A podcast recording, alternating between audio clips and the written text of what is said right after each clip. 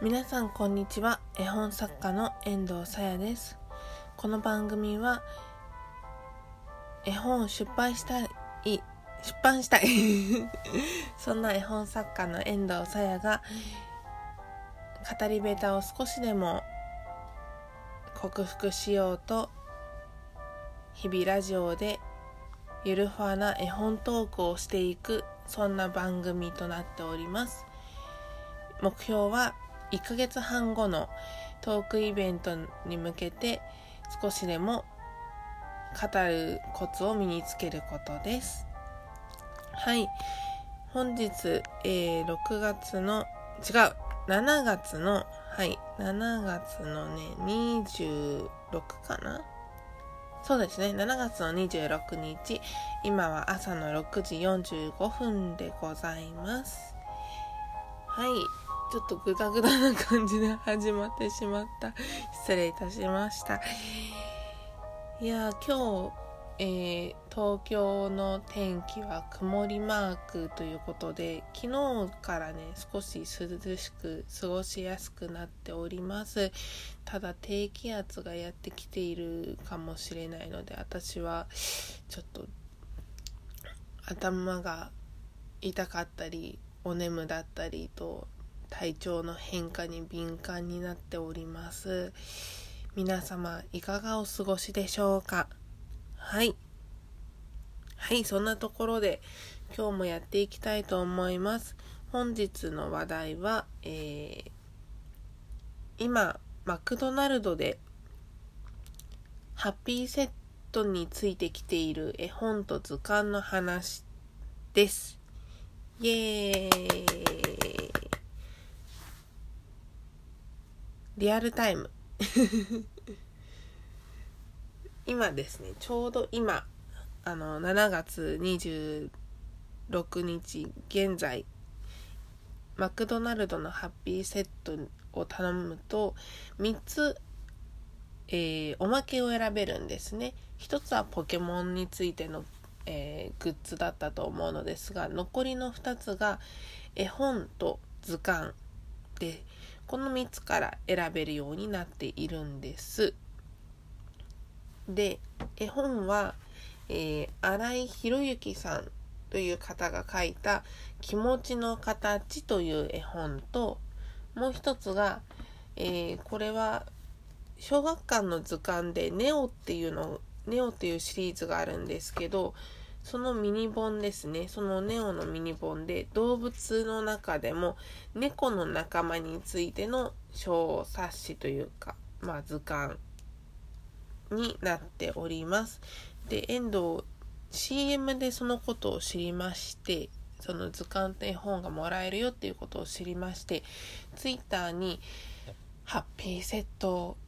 いいなっていうことを、そういった趣旨のことをつぶやいたんですね。ただまあ親戚の子供を連れてちょっと買いに行こうかしらなんて言いましたら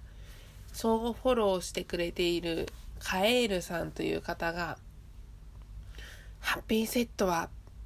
子供以外でも買えるんですよということをそのマクドマクドナルドのその質問コーナーに寄せられたその回答をスクショしてくださって教えてくれて、なんということでしょう。買いに行ってまいります。小走りでっていう感じで、昨日の夜、買いに行ってきました。ハッピーセット2つ、図鑑と絵本を狙って無事に手に入れました。イエーイはい。というわけで、今手元に2冊ございます。昨日ね、じっくり読ませていただきました。絵本の方はね、気持ちの形というこの絵本を書いた新井博之さんなんですけれども、実はツイッターで総合フォローになってまして、恐れ多いありがとうございます。後でちょっとツイッターにも感想を寄せ、寄せようと思っているんですけれども、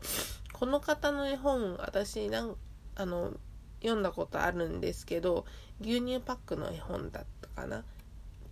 を読んだんですけど、なんというか、つその今回の気持ちの形にも通じているというか作風としてこの分かりやすいっていうのが本当によく伝わってくるんですよね。図形丸とか三角とか四角とかそういうのがはっきり読み手に伝わるそのシンプルかつ分かりやすいっていうそういうなんかメッメッセージ性というかパキッとはっきりとしているというのが特徴の作家さんなのかなと思いました。もしよかったら新井博之さんで検索していただくとすごいね絵本コンスタントに出されてるんですよ。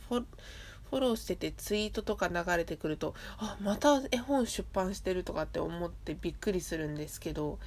はいもしよかったら作品たくさんあるのでご覧になってみてください。何ていうかね美しくよそわれたご飯っていう感じの絵本っていう印象を受けてるんです私は。はい美しくよそわれてるとそこ食欲をそそるじゃないですかこう食べたくなるみたいな。それが絵本でもなんかこう美しく整っている絵本を見てあ読みたくなるっていうそういう気持ちにそそさせられるというかそそられる絵本だと思います。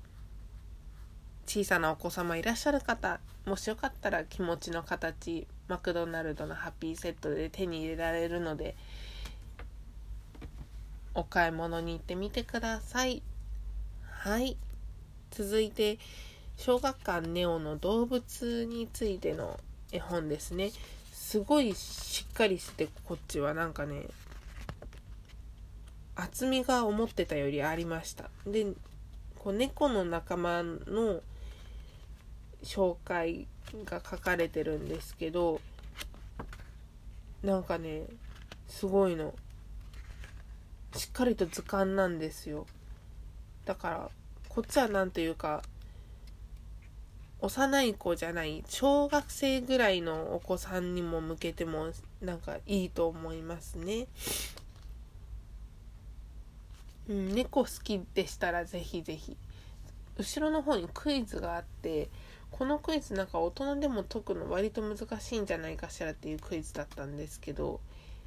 これはねなんかきちんと答えも載っているし盛り上がるんじゃないかなと思います。はい。こんなところでしょうか。なんか絵本とか図鑑とかを付録にしたりとかおまけにしたりするのってビジネスとしてすごいいいなと思うんですよね。絵本ってなんか子供コーナーにあるとかなんかそういうイメージが今なんか根強くって大人が読みたいと思ってもなかなかこう確固たる意志がないと近づけない人がいるんじゃないかなと思うんですよね。そういう時にまあ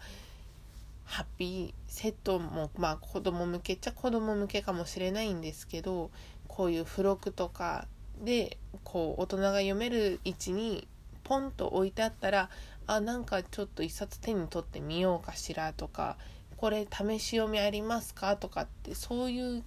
こう一歩踏み込んだステップが生まれると思うんです。前にエンドを調べてみたらその雑誌の付録に載せる絵本っていうので調べたんですけど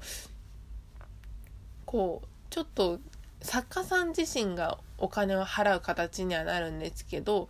それでまあとある雑誌の付録に絵本を載せてもらえるみたいなのがあってあなんかそういうこともできるんだなって思った記憶があるんですよねだから需要も供給もきちんとあるっていうことなんだと思います。まあ、付録だらけになったらちょっとどうかなとは 思うんですけどそこまでなんかこう極端な話ではなく